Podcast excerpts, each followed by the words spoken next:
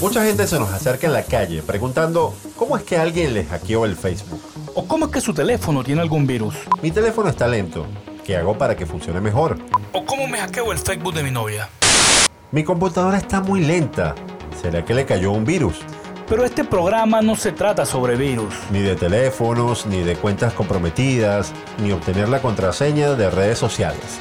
Aprenderemos a ser más cuidadosos en cuanto a estos temas. Todo esto y más hoy en TechBusters. La tecnología contada por sus protagonistas. Gente que trabaja por y para la tecnología. Juntos acumulan casi 30 años de experiencia en el área y están aquí para explicarte cómo funciona la red. Cómo funciona la red. Chuda Contreras y Yuri Yaitsky son TechBusters por Intro 90.5. Hola, bienvenidos a TechBuster, el programa que te muestra la tecnología en un sentido técnico, social y humano. Donde buscamos la información y la hacemos más digerible para que puedas entenderla. Somos Chude Contreras y Yuri Yaitsky. Este programa llega a ustedes bajo la dirección de Rose Burgos En la producción general está Luis Galván. y la producción ejecutiva el equipo del Bosque Technology. En el programa de hoy hablaremos sobre... La seguridad de la información. Querrás decir inseguridad. Bueno, eso mismo. La información es lo más valioso que tenemos. Y en esta época donde todo está conectado a Internet, mucho más. Todos tus datos contienen información valiosa. De una u otra forma, estos datos te dan poder y control sobre tu información. ¿Has escuchado de la teoría de los 6 grados de separación? Cualquiera en la Tierra puede estar conectado a cualquier otra persona del planeta a través de una cadena de conocidos que no tiene más de 5 intermediarios. Dicho en términos simples, la distancia entre tú y Lady Gaga es solo 6 grados de separación. A través del amigo de un amigo del primo del portero del cine. ¿Pero qué tiene que ver toda esta teoría con la seguridad de tus datos? Que a través de tus datos, esos que consideras irrelevantes, se puede tener acceso a información muy valiosa. La viralización de las redes sociales y su uso frecuente hace que cada vez entreguemos más datos a las empresas. Esto sin duda es un paso importante para todos nosotros como sociedad, pero también es cuchillo para nuestra garganta. Es como tener la información a la mano, pero también es peligroso. Herramientas como la computación en la nube ha hecho que con tan solo una conexión a Internet podamos tener nuestros datos a la mano. Pero, ¿qué pasa si soy una persona malintencionada y pretendo acercarme a alguien con un propósito oscuro? ¿Por dónde empiezo? ¿Por dónde empezarías tú? Lo más fácil que uno puede hacer es una búsqueda sencilla de tu nombre en Google. Te retamos a que lo hagas. Coloca tu nombre completo en el buscador, mira los resultados y también las fotos. De Netscape a los navegadores modernos. Del 286 a la computación en la nube. Lo más reciente en la era de la información. Contado de forma que puedes entenderlo. TechBusters. Y si a esta búsqueda le añades tu número de cédula, videos o cosas específicas, como el email, el nombre de tu perro, tu fecha de nacimiento y esas cosas, obtienes muchos, pero muchos datos. Muchos sitios de internet tienen en sus opciones de recuperación de contraseñas opciones predeterminadas como El nombre de tu perrito, la dirección de la casa en donde vives, el nombre de alguno de tus familiares. el nombre de tu mejor amigo de la infancia, En fin, cualquier dato que con un poco de astucia y dedicación cualquiera puede obtener. TechBusters. Una descarga de información. ¿Recuerdas que en 2014 se filtraron fotos de algunas celebridades desnudas en la red?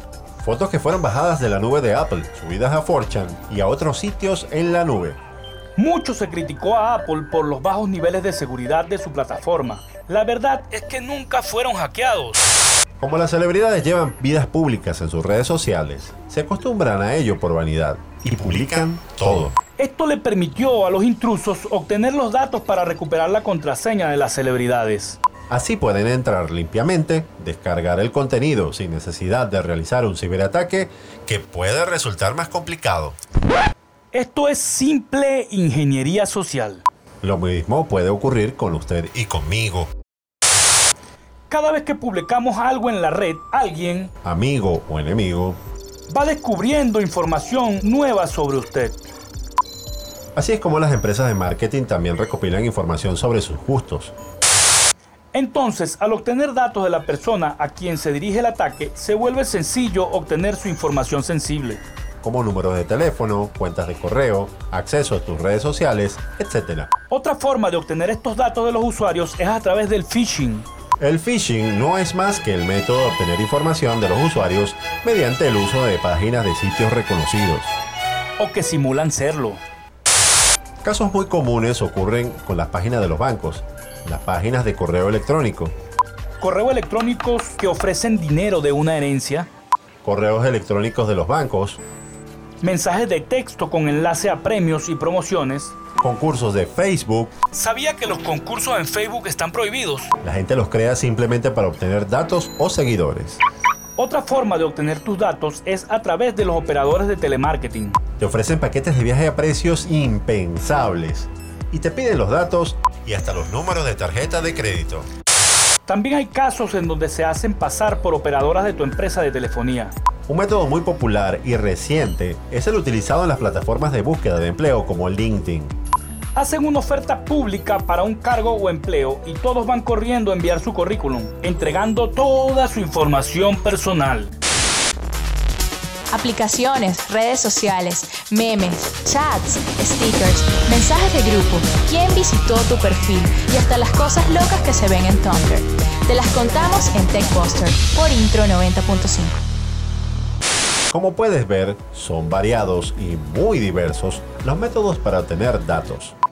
Métodos que no emplean virus y son mucho más sutiles. Algunos ni siquiera tecnología utilizan, solo simple ingeniería social.